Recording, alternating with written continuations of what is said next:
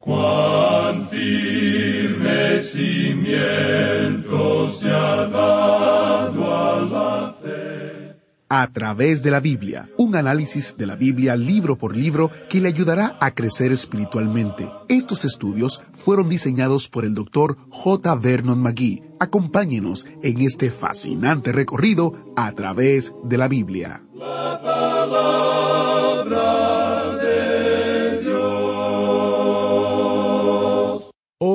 nuestro estudio en Hebreos capítulo 1, 8 hasta el capítulo 2, 4 es como un tipo de lección de conducir. Así es, ha escuchado bien. Una de las primeras reglas para conducir es conocer las señales de tráfico y lo que significa cada una. Algunas señales nos indican en qué dirección se debe conducir. Otras nos dicen a qué velocidad podemos manejar. Algunas gritan advertencias como camino equivocado, o no entre, o no retroceda, daño graves a las llantas. ¿Por qué menciono todo esto? Porque el libro de Hebreos está lleno de señales de advertencia, o como dijo el doctor Magui, señales de peligro, para que la gente goce de la bendición completa de Dios, la cual ha provisto a través de Cristo. Son seis señales de peligro en total, y la primera la encontramos en el estudio de hoy, en Hebreos capítulo 2, el peligro de deslizarnos. Este estudio será interesante. Acompáñeme en oración para iniciar. Padre Eterno, nuestros corazones están llenos de gratitud y acción de gracias al recordar hoy cómo nos amas y nos provees y nos das unos a otros para ayudarnos a crecer y aprender más de ti. Enséñanos ahora tu palabra. En el nombre de Jesús te lo pedimos. Amén. Y ahora iniciamos nuestro recorrido bíblico de hoy con las enseñanzas del Dr. Magui en la voz de nuestro maestro Samuel Montoya. Regresamos hoy, amigo oyente, al libro de Hebreos, aquí en el capítulo primero, versículo ocho. Nos encontramos en una sección que trata en cuanto a los ángeles. El Señor Jesucristo es mejor que los ángeles. El hebreo que estaba familiarizado con el Antiguo Testamento, y la mayoría de ellos lo estaba en aquel día, sabía que los ángeles eran muy importantes. En realidad tenían una importancia suprema. Ellos pensaban que los ángeles se encontraban próximos al trono de Dios mismo.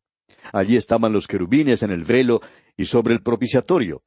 La ley fue dada por los ángeles, y uno tiene la aparición de los ángeles en el Antiguo Testamento ante muchos de los siervos de Dios y también a muchos de los profetas. Por tanto, eran muy importantes. En la iglesia hoy mora el Espíritu Santo, la tercera persona de la Trinidad. Se cuenta una historia de dos jóvenes que no se habían visto por mucho tiempo. Uno de ellos le dice al otro, ¿Estás casado? A lo que su amigo contesta, Sí, estoy casado. Y luego sigue, ¿qué clase de muchacha es tu esposa? Bueno, contestó el otro, me casé con un ángel. A lo que el amigo contesta, Tú tienes mucha suerte, la mía todavía está viva. Amigo oyente, uno no se casa con los ángeles. Quizá usted crea eso, pero nosotros sabemos que Dios ha creado en este universo cosas que son visibles y cosas que son invisibles. En la epístola a los Colosenses capítulo uno versículo dieciséis podemos leer Porque en él fueron creadas todas las cosas, las que hay en los cielos y las que hay en la tierra, visibles e invisibles. Usted no puede ver un átomo, pero es algo material y se convierte en energía. Usted no puede verlo, pero por cierto que lo puede experimentar. Dios ha creado inteligencias que son superiores al hombre, y usted y yo vivimos en un universo en el día de hoy donde el Señor mismo dijo, En la casa de mi Padre muchas moradas hay. Y por tanto, allí viven esas inteligencias creadas. Y Dios tiene mucho más de lo que usted y yo podemos imaginar en el presente. Nosotros no venimos, no procedemos de ningún animal. Existe un reino material y también existe un reino animal, el reino humano, el reino espiritual. Existen criaturas que son inferiores al hombre, y hay criaturas que son superiores al hombre. Usted y yo nunca fuimos producto de un animal, tampoco vamos a llegar a ser un ángel. Ahora, como hemos podido apreciar, los ángeles son mensajeros. Puede ser humano o divino. Existe cierto orden de criaturas que es sobrenatural y eso lo encontramos en las Escrituras. Creemos que nos sorprendería mucho si tuviéramos una idea en realidad de la cantidad de ángeles. se les llama las huestes celestiales, y eso indica que hay muchos de ellos. Aparentemente su cantidad no disminuye ni crece de ninguna manera. Ahora la ley vino por medio de ángeles. Y como ya hemos dicho, hay querubines en el velo en el propiciatorio. Israel pensaba de ellos como que estaban próximos al trono de Dios. Pero Cristo es superior, es mejor que los ángeles. Veamos lo que dice ahora el versículo ocho de este capítulo uno de la Epístola a los Hebreos. Mas del Hijo dice, Tu trono, oh Dios, por el siglo del siglo, cetro de equidad es el cetro de tu reino. Esta es una cita del Salmo 45 y nos revela que este es uno de los grandes salmos mesiánicos, que hay uno que viene del linaje de David. David dice, Mi lengua es pluma de escribiente muy ligero. Es decir, que David nos está diciendo que él nos podía decir muchas cosas mejor de lo que él las podía escribir. David está tan entusiasmado de que va a venir alguien en su linaje, y ese, según el escritor del libro de Hebreos, es el Señor Jesucristo. Y Él es aquel que va a reinar en justicia y equidad, y Dios no le ha dado eso a ningún ángel para que lo realice. Ahora el versículo nueve dice, Has amado la justicia y aborrecido la maldad, por lo cual te ungió Dios, el Dios tuyo, con óleo de alegría más que a tus compañeros. Esta es una declaración muy relevante. Tu trono, oh Dios. Este es Dios el Padre llamando Dios a Dios el Hijo. ¿Quiere usted negar que Dios se ha manifestado en la carne? Entonces, amigo oyente, usted está contradiciendo a Dios mismo. Dios le llamó a él Dios. ¿Cómo le va a llamar usted? Bueno, no sé cómo le llamará usted, pero yo le voy a llamar Dios. Él es Dios manifestado en la carne. Esta es una declaración extraordinaria, por cierto. Él es mejor que los ángeles porque Él va a gobernar. Él es el Rey de Reyes y el Señor de Señores, quien va a gobernar sobre toda esta tierra algún día. Leamos ahora los versículos diez al doce de este capítulo uno de la Epístola a los Hebreos. Y tú, oh Señor, en el principio fundaste la tierra, y los cielos son obra de tus manos. Ellos perecerán, mas tú permaneces, y todos ellos envejecerán como una vestidura, y como un vestido los envolverás y serán mudados. Pero tú eres el mismo, y tus años no acabarán. Aquí tenemos esta importante declaración de que Él es el Creador. Y ya que Él es el Creador, los ángeles son criaturas. Tenemos aquí un gran contraste que se nos presenta en esta sección en particular. Los ángeles son criaturas. Él es el Creador. Y esta es una cita que tenemos en el Salmo 102, versículos 25 al 27. Veamos ahora los versículos 13 y 14 de este capítulo 1 de Hebreos. Pues, ¿a cuál de los ángeles dijo Dios jamás, siéntate a mi diestra, hasta que ponga a tus enemigos por estrado de tus pies? ¿No son todos espíritus ministradores enviados para servicio a favor de los que serán herederos de la salvación? Ahora alguien va a decir, aquí dice que los ángeles van a ser espíritus ministradores para servicio a favor de los que serán herederos de la salvación. Veamos esto de la siguiente manera, amigo oyente. A favor de los que serán, dice aquí. Aquí se está mirando al futuro, cuando Dios se vuelva hacia la nación de Israel y al mundo de los gentiles, después de que la iglesia sea sacada de este mundo. Dios está actuando según un programa y un propósito, como ya hemos visto, y cuando Él lo hace, entonces ellos nuevamente ministrarán. Pero lo interesante de ver es que no dice aquí que es para aquellos que ahora mismo son los herederos de la salvación. Creemos que debemos notar esto. Ahora, Cristo es el Hijo, los ángeles son los siervos. Cristo es el Rey, los ángeles sus súbditos. Cristo es el Creador, los ángeles son criaturas. Él está esperando hoy hasta que ponga a sus enemigos por estrado de sus pies. Dios nunca le dijo eso a un ángel, pero Él se lo dijo a su Hijo, y su Hijo reinará un día. Amigo oyente, nos encontramos en una sección de la Biblia que es realmente descollante. En esta sección, por tanto, tenemos presentada la deidad, la divinidad del Señor Jesucristo.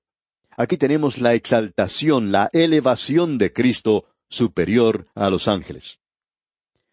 Llegamos ahora al capítulo dos de esta epístola a los Hebreos, y en este capítulo dos vamos a ver la humillación de Cristo, que Él se hizo hombre y se hizo inferior a los ángeles.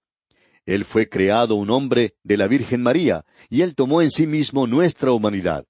Él fue así, y por tanto Cristo es el revelador de Dios, y Él es el representante del hombre.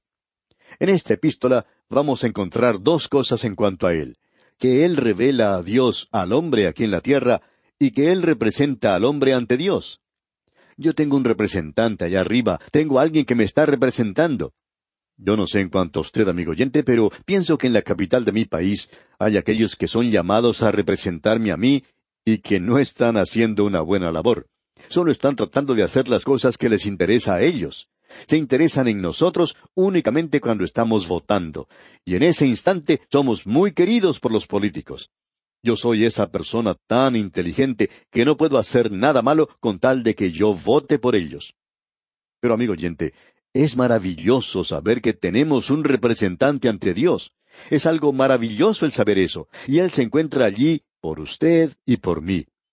Es bueno saber que lo tenemos a Él de nuestro lado, porque también hay uno que acusa a los hermanos. Él tiene acceso ante Dios, y éste puede decir algunas cosas bastante malas en cuanto a nosotros. Por eso es que estoy muy agradecido de tener un representante allí. Qué cuadro más hermoso el que tenemos allí en esos dos primeros capítulos, amigo oyente. Primero tenemos la exaltación, la elevación de Cristo, superior a los ángeles, porque Él es Dios. Y ahora en el capítulo dos, Él se hace a sí mismo inferior a los ángeles. Él descendió y aquí tenemos la humanidad de Cristo. Tenemos las dos cosas, la deidad de Cristo y la humanidad de Cristo. Debemos señalar que a través de toda esta epístola tenemos ciertas señales o advertencias de peligro. Hay varias señales de peligro en la epístola a los hebreos que queremos mencionar. La primera que encontramos está en los versículos uno al cuatro de este capítulo dos, y ese es el peligro de que nos deslicemos.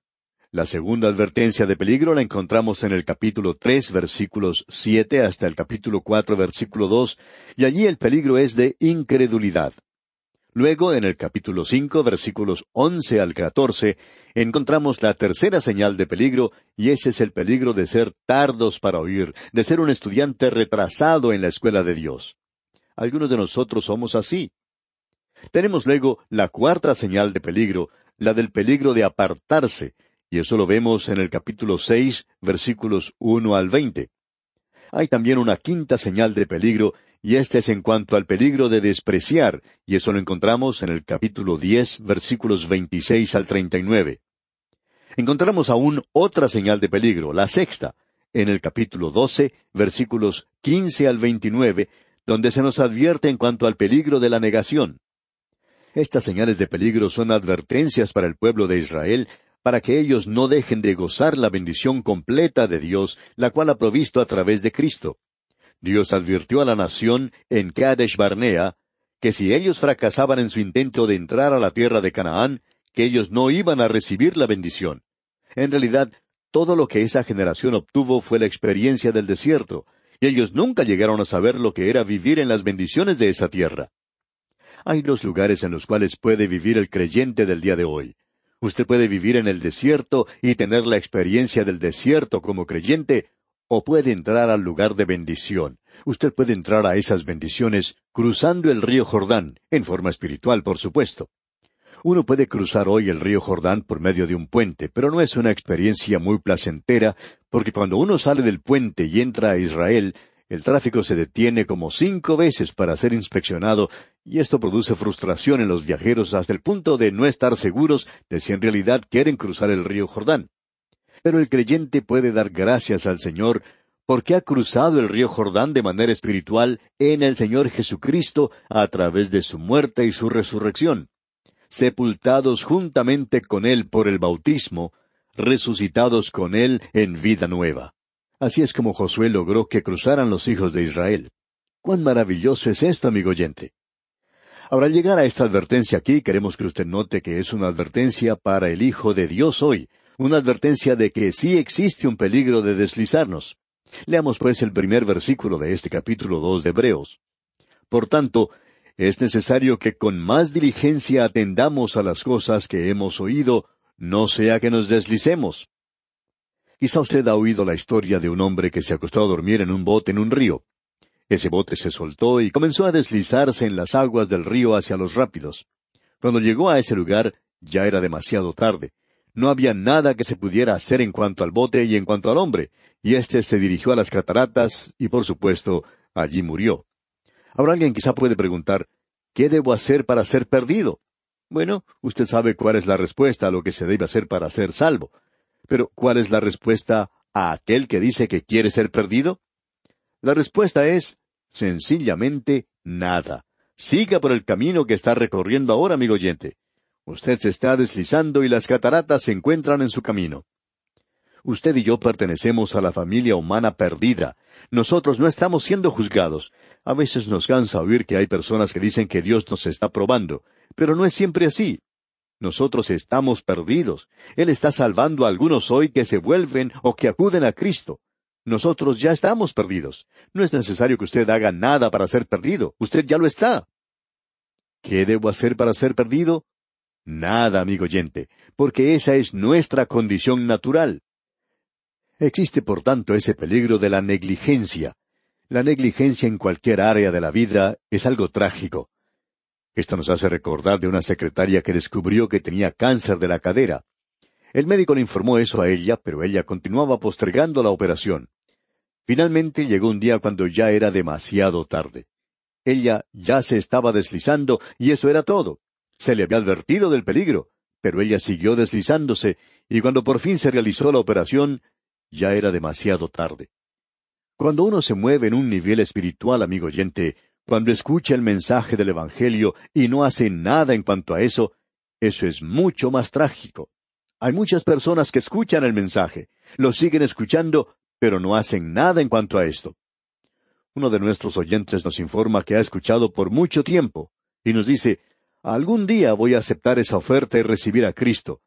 Pero en este instante, este hombre está deslizándose. No sabemos cuál es la distancia que haya recorrido, pero llegará un día cuando será demasiado tarde y ya no habrá más nada que hacer. Uno puede sufrir un ataque al corazón, un accidente o algo así. Vamos a ver en esta epístola que ahora es el tiempo aceptable, hoy es el día de salvación. Amigo oyente, nos agradaría ver a todos aquellos que nos están escuchando en este instante que formaran parte de la generación de ahora. Ahora es el tiempo aceptable, hoy es el día de salvación. El peligro de deslizarnos es un peligro real. Así es que aquí tenemos una advertencia. Ahora en el versículo dos de este capítulo dos de la epístola a los Hebreos leemos Porque si la palabra dicha por medio de los ángeles fue firme, y toda transgresión y desobediencia recibió justa retribución, cuando aquellos ángeles llegaron a Sodoma, ellos anunciaron un juicio, y fue ejecutado usted descubrirá que cuando un ángel lleva un mensaje en el Antiguo Testamento, uno puede confiar en que eso que él dice va a llevarse a cabo. Y continúa aquí en el versículo tres con una pregunta diciendo, ¿Cómo escaparemos nosotros si descuidamos una salvación tan grande? La cual, habiendo sido anunciada primeramente por el Señor, nos fue confirmada por los que oyeron. Había un predicador hace unos años que comenzaba sus sermones diciendo, Mi amigo, tengo una pregunta que hacer. Yo no la puedo responder. Usted tampoco la puede responder. Ni siquiera Dios puede responderla. Y luego presentaba este texto. ¿Cómo escaparemos nosotros si descuidamos una salvación tan grande? Amigo oyente, no queremos ser irreverentes al decir esto, pero esta es una pregunta que Dios no puede responder. Él nos presenta esto de una manera muy clara, de que no lo puede hacer. ¿Cómo escaparemos? ¿Conoce usted alguna forma de escape? El único camino es Cristo. Él ha dicho eso. Yo soy el camino, la verdad y la vida. Nadie viene al Padre sino por mí. Sin embargo, hay otros caminos que al hombre le parecen rectos. Muchos caminos hoy. Amigo oyente, si usted está buscando una religión diferente, usted la puede encontrar. Y si usted no encuentra una que le guste, puede comenzar una y usted tendrá unos cuantos que le sigan. Siempre hay aquellos que van a estar de acuerdo con usted. Hay camino que parece derecho al hombre, pero su fin es camino de muerte, declara la Escritura. ¿Cómo escaparemos nosotros si descuidamos una salvación tan grande? ¿Qué es lo que tengo que hacer para ser perdido? Nada, amigo oyente. Simplemente descuídese. Ahora leamos otra vez este versículo tres y continuemos con el versículo cuatro también. ¿Cómo escaparemos nosotros si descuidamos una salvación tan grande? La cual, habiendo sido anunciada primeramente por el Señor, nos fue confirmada por los que oyeron, testificando Dios juntamente con ellos con señales y prodigios y diversos milagros y repartimientos del Espíritu Santo según su voluntad. Y creemos que tenemos aquí una referencia directa al día de Pentecostés, cuando se pudo observar la utilización de esos dones. Y todo eso confirmaba el mensaje. ¿A quién? A la nación de Israel, porque él dice, la cual, habiendo sido anunciada primeramente por el Señor. Y el Señor dijo, el Hijo del Hombre vino a buscar y a salvar lo que se había perdido. Él también dijo, Venid a mí todos los que estáis trabajados y cargados, que yo os haré descansar. Y los que le escucharon fueron los apóstoles. Y luego los apóstoles presentaron este mensaje después de su muerte y resurrección. Qué mensaje más tremendo el que tenemos aquí en este pequeño paréntesis, amigo oyente. La primera advertencia de peligro, del peligro de deslizarnos hoy. Bien, en nuestro próximo programa Dios mediante veremos algo en cuanto a la deidad del Señor Jesucristo, comenzando con el versículo cinco de este capítulo dos de la Epístola a los Hebreos. Que Dios bendiga su vida ricamente es nuestra ferviente oración. Interesante estudio. Muchas gracias al maestro Samuel Montoya. Esa es la primera advertencia. En Hebreos 4 oiremos otra advertencia urgente. Hoy, si quieres oír su voz, no endurezcáis vuestros corazones. Si usted siente que Dios le está hablando hoy, le rogamos que no ignore su voz. Otro versículo dice, He aquí ahora el tiempo aceptable, he aquí ahora el día de salvación. Jesucristo extiende su oferta de salvación a usted ahora mismo. Así que si el Espíritu de Dios ha traído convicción a su corazón, por favor, vuélvase de sus pecados y reciba por fe el perdón de sus pecados para que pueda ser reconciliado con Dios y tener a Jesús y su regalo de vida eterna. Para ayudarles a entender el don gratuito y misericordioso de Dios en Cristo Jesús, visite a través de la biblia.org y haga clic en ¿Cómo puedo conocer a Dios? Le tenemos un breve video que contesta esa pregunta y varias descargas gratuitas sobre la relación más importante y preciosa de su vida. La dirección otra vez es a través de la Biblia.org y hace clic en donde dice cómo puedo conocer a Dios. Si prefiere y si usted tiene una dirección en los Estados Unidos, podemos enviarle por correo postal alguno de estos recursos solo debe de llamarnos al número 1-800-880-5339 y solicitarlos. Les recuerdo el sitio web a través de la biblia.org y hace clic en cómo conocer a Dios y si tiene una dirección en los Estados Unidos podemos enviarle estos recursos descargables impresos sin costo alguno. Solo tiene que llamarnos al número 1-800-880-5339. 1-800-880-5339. Agradecemos que nos acompañara en el estudio de hoy. Le invitamos a que visite nuestro sitio en Internet a través de la biblia.org. Ahí puede suscribirse para recibir las notas y bosquejos de lo que estamos estudiando y noticias del ministerio. También encontrará la variedad de libros y materiales gratuitos que tenemos para usted. El sitio es a través de la biblia.org. Todo lo que hacemos es posible gracias al Señor y a personas como usted que se unen a nosotros en la obra de llevar la palabra entera al mundo entero. A través de la Biblia es una producción de Radio Transmundial.